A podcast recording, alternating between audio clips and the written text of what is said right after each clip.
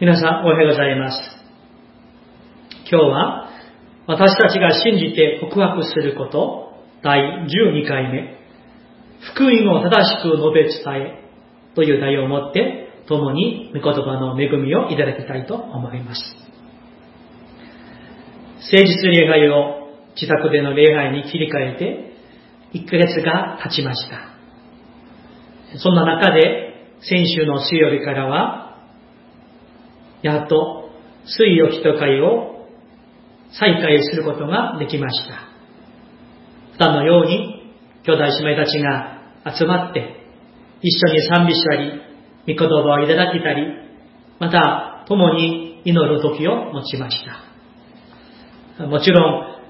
ん窓を全開して、窓も、ドアも開けて、椅子の間隔もですね、十分開けて注意しながら集会を持たせていただきました。出席された兄弟姉妹たちは、主にとても感謝しながら、また感激しながら、教会と兄弟姉妹たちのために祈る時を持たせていただきました。すべては主の恵みだと信じております。今日は先週に続き、教会についてのメッセージになります。その中で今日は、福音を正しく述べ伝えるということですから、選挙、伝道についてのメッセージになります。まず、教団の信号告白部分を見ますと、教会は行動の礼拝を守り、主の命に応えて、福音を正しく述べ伝えとありました。先週は、教会は、そのイエス・キリストを頭としている。そして私たち一人一人は、その体の各器官であると、ことを学びました。そして、教会は何であるか。それは、神様に召された生徒たちの集まりであるということを学びました。今日は、教会を建てられた神様の目的は何であるか。そして、私たちは何のために教会の生徒として集まっているのか。その答えを聖書の御言葉から見つけて、学んで、また実践していきたいと願います。ある組織や団体が作られたとしましょう。そしたら、その団体を、組織を設立した理由、目的が確かにあると思います。例えば、学校を建てたとしましょう。そしたら、学校はですね、生徒たちを集めて、そこで学問、勉強を教える、教わる、それが、え、目的なんですよね。あるいは、病院を建設したとしましょう。そしたら、その病院では、患者さんを治療すること、それが、その病院の目的なんですよね。それぞれに、その組織や団体が作られたゴール、目的がある。そして、それにふさわしく働くということになります。そしてその時に、それが学校になったり、病院になったりするということなんですよね。ところが、例えば、病院を建てましたけれども、病院でですね、患者さんを治療したり、手術したりするより、ね、お医者さんと患者さんともう話ばっかりしている。あるいは、ボール遊びをしている。あるいは毎日バーベキューばかりしているとしたら、それは病院でなくなってしまうんですよね。目的を失われているということになりました。そこで皆さん、教会も同じだと思うんです。教会は、主ご自身がお立てになりました。ですから、教会の存在の目的は、私たちの願いにあるのではありません。私たちが教会の制度として集められた目的は、私たちの願いや心にあるのではなく、そこから作り出せるのではなく、その目的は主にある。主の中にあるから、主の中でそれを見出して見つけて、そして主にお尋ねすべきであります。教会が建てられた目的、主が教会をお建てになった目的、私たちを教会の中の政党として集められた、召してくださったそのゴールがあるということ。それを私たちは聖書の御言葉から今日学びたいんです。聖書の御言葉をまず開いてみましょう。第2ペテロ2章9節です。第2ペテロ2章9節ここを見ますと、しかしあなた方は選ばれた種族、王である祭司、聖なる国民、神の主有とされた民です。それは、あなた方を闇の中からご自分の踊るべき光の中に招いてくださった方の素晴らしい見業をあなた方が述べ伝えるためなのですとあります。つまりですね、神様が私たちを神の所有とされた民とした目的は何であるか。もっとね、簡単に言いますと、私たちを救ってくださった第一の目的は何であるか。それは、神様の素晴らしい見業を述べ伝えるためなんです。私たちが救われた第一の目的も、教会の制度として集められた、召された第一の目的も、それは神様の素晴らしさを、神様の素晴らしい見業を述べ伝えるためなんです。宣教なんです。伝道なんです。福音を述べ伝えること、これが私たちが教会に集められた、召された神様の第一の目的なんです。これはですね、イエス様が3年の間、公生涯を終わられて、天に昇られながら、その時に残される弟子たちに命じられた御言葉にとても明らかに書かれています。今日の中心聖句を見ますと、マルコの福音書16章15節ですね。そこに、イエスは彼らにこう言われた。全世界に出て行き、すべての作られたものに福音を述べ伝えなさい。全世界に出て行き、すべての作られたものに福音を述べ伝えなさい。マルコの福音書は、4つの福音書の中で、一番先に書かれた福音書です。マルコは、え、ペテロの弟子のような人なんですけれども、彼はペテロからイエス様のお話を聞いて、そして精霊に満たされて、このマルコの福音書を記録しました。そんなマルコが、この福音書を早い展開方式で書き記してですね、そして最後に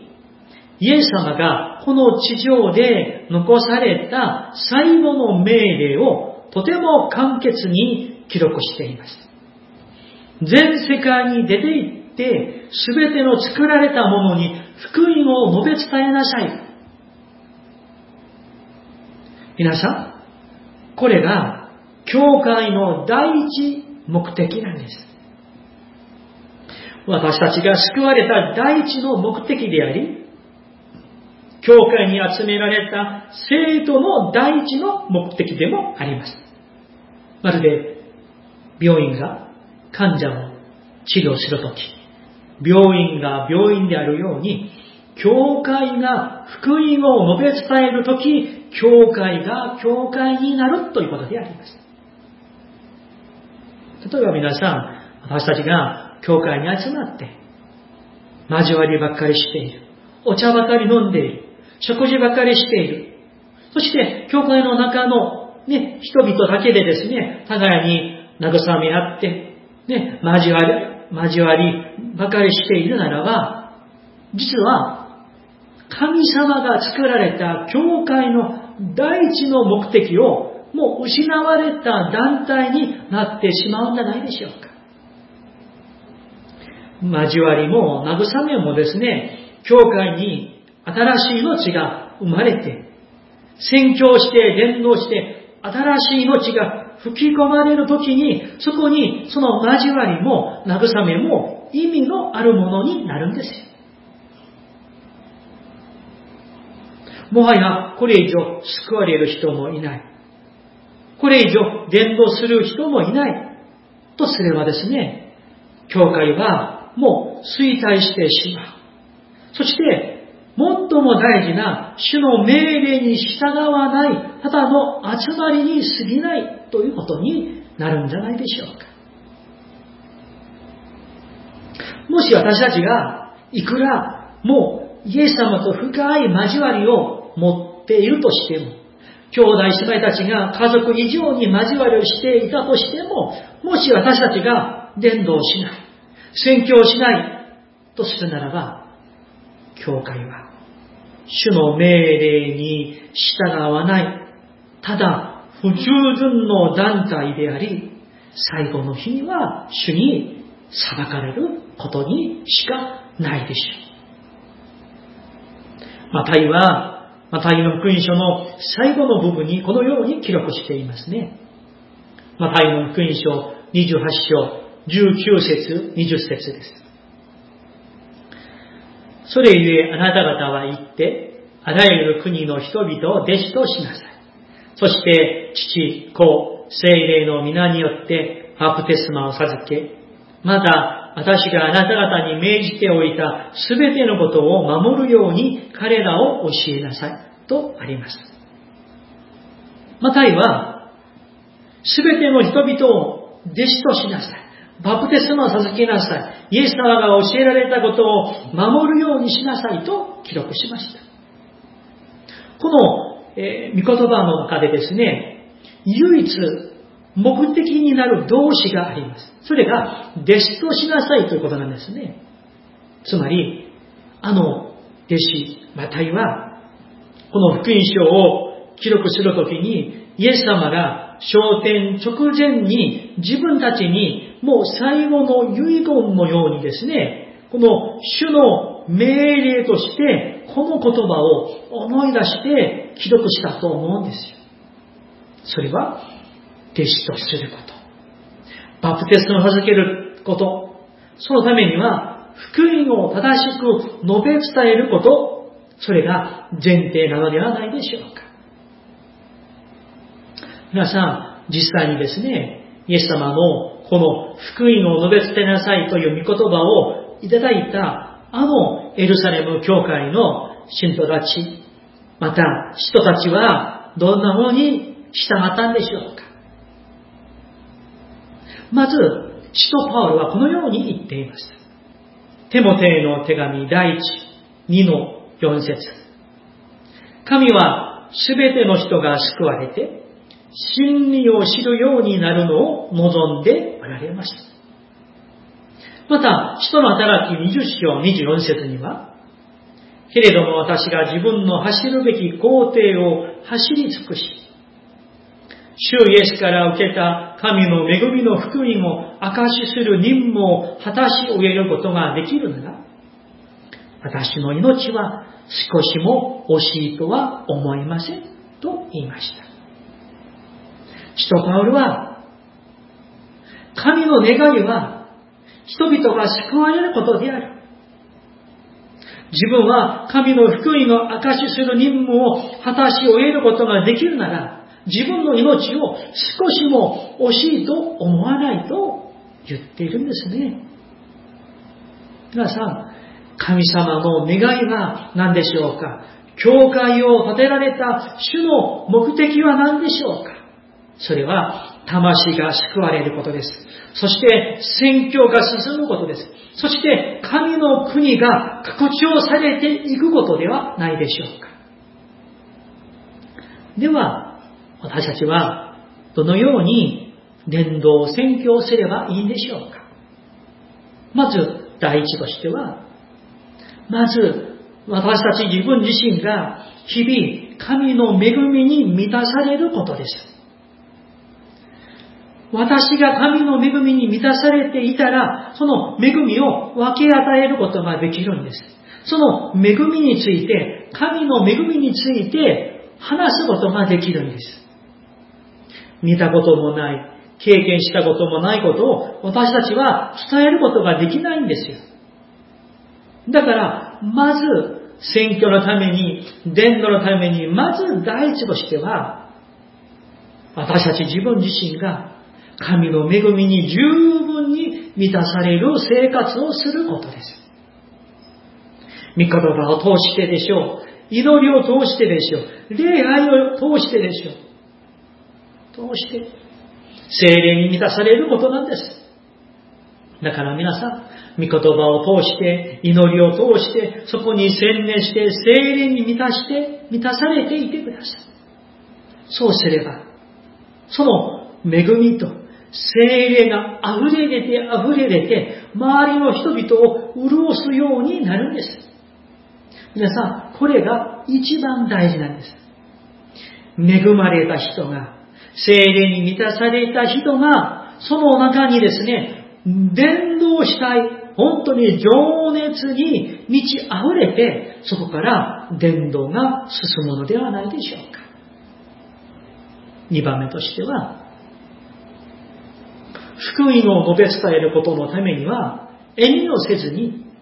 家族に、友人に、知事に、神について、イエス様について、話して、また話して、また話して伝えることなんです。また、私たちがもしもですね、この福音を述べ伝えることを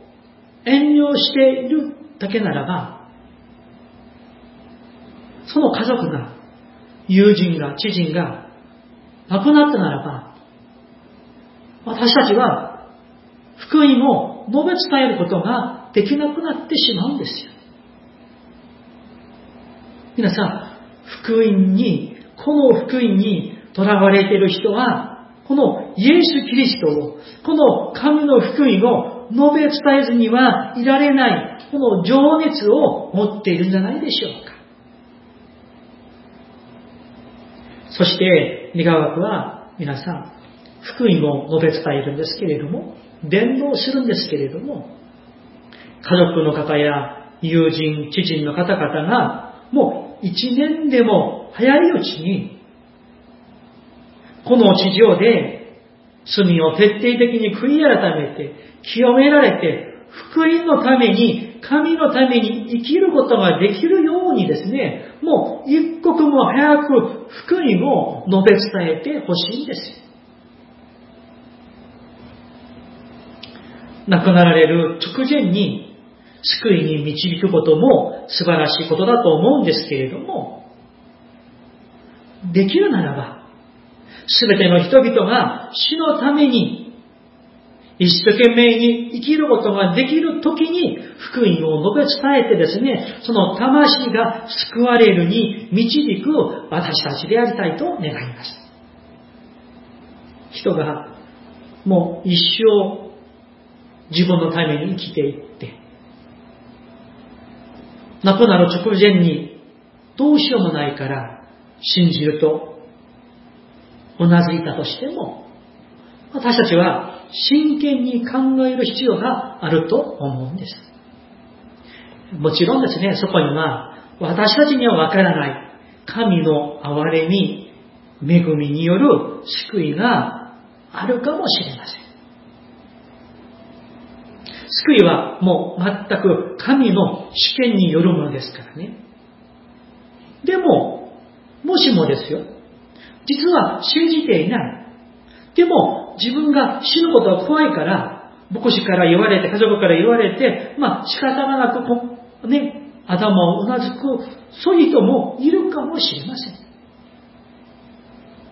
私たちは全てのことを知り尽くすことはできませんが、また、誠の救いは、ただ神様だけがご存知のものでありますし、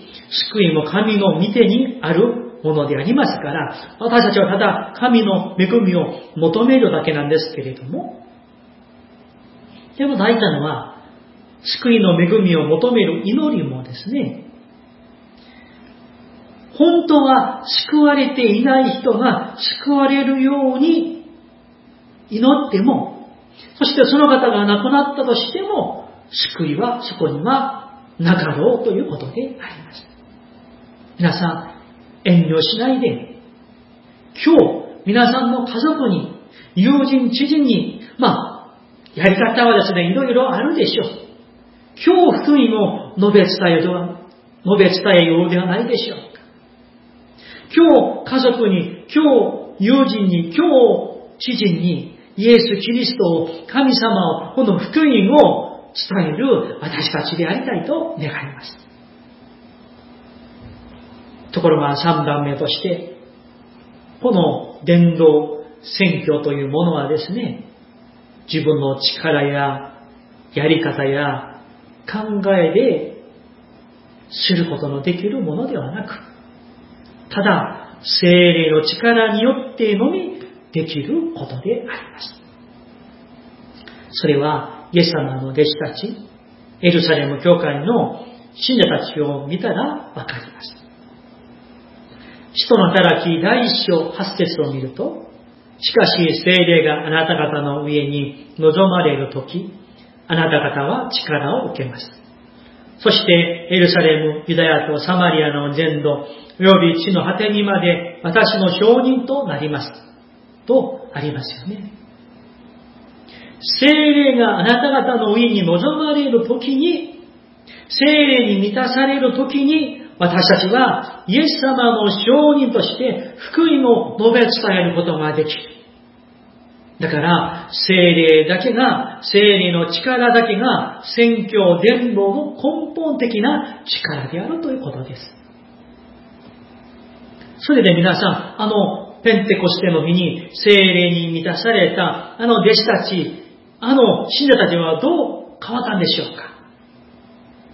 精霊に満たされたあのペテロが、その、その日、その場で立ち上がってですね、福音を大胆に語りました。勇気を持って伝えましたね。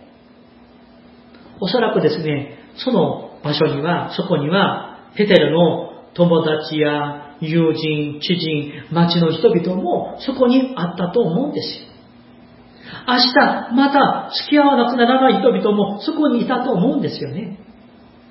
でも、そんな状況なんだけれども、ペテロは決して遠慮しないで、躊躇しないで、大胆に福音を述べ伝えました。まるでですね、今日私はこの福音を述べ伝えて、明日もう死んでもいいというふうに、ペテロは福音を述べ伝えました。まあ、聖書を全部読むことはできませんが、あの、使徒の働きの第2章のあの時に、ペテロがそこで福音を述べ伝えて、そしてそこにいてですね、ペテロの説教を聞いた、伝道メッセージを聞いた人々は、どんな風に反応したんでしょうかそれが、使徒の働き2章37節38節にこのように書かれています。お読みいたします。人々はこれを聞いて心を刺され、ペテロと他の人たちに兄弟たち、私たちはどうしたらよいでしょうかと言った。皆さん、ペテロが精霊に満たされて伝道したら、その福音を聞いた人々がもうすぐに応答をし始めたんですね。そういう奇跡が起きたんですよ。兄弟たち、私たちはどうしたらいいんでしょうかと、ね、応答しました。そしたらペテロがこう答えました。38節悔い改めなさい。そして、それぞれ罪を許していただくために、イエス・キリストの名によってバプテスマを受けなさい。そうすれば、賜物として聖霊を受けるでしょう。ペテルは大胆に語りました。皆さん、罪を悔い改めてください。そして、イエス・キリストの名によってバプテスマを受けなさい。そしてそうすれば、賜物として聖霊を受けるでしょうと、福音を述べ伝えました。皆さん、その結果はどうなったんでしょうか ?41 節を見ると、そこで彼の言葉を受け入れた者は、バプテスマを受けた。その日、3000人ほどが弟子に加えられたとあります。一日に3000人が罪を悔い改めて、イエス様を信じる、そしてバプテスマを受ける奇跡のようなことが起きたんです。これは、聖霊様がなさったことですよね。聖霊様が聖霊に満たされたペテロを用いてくださった。人たちを用いてくださったんですね。今も生きておられる、そして働きかけてくださる聖霊様。魂を救ってくださる聖霊様が、私たちを用いようとしておられます。聖霊に満たしてくださって、そして私たちが満たされて聖霊にとらわれているならば、私がやるのではない。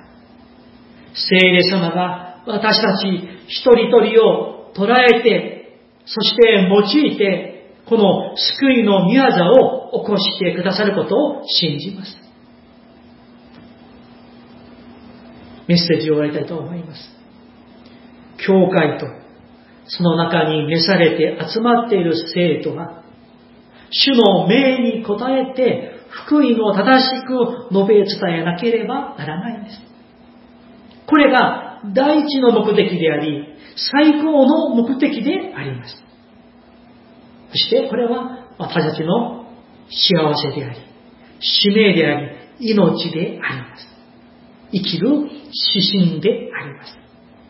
どうか、主の命に応えて、福音を正しく述べ伝える妙谷教会、私たち一人一人でありたいと切に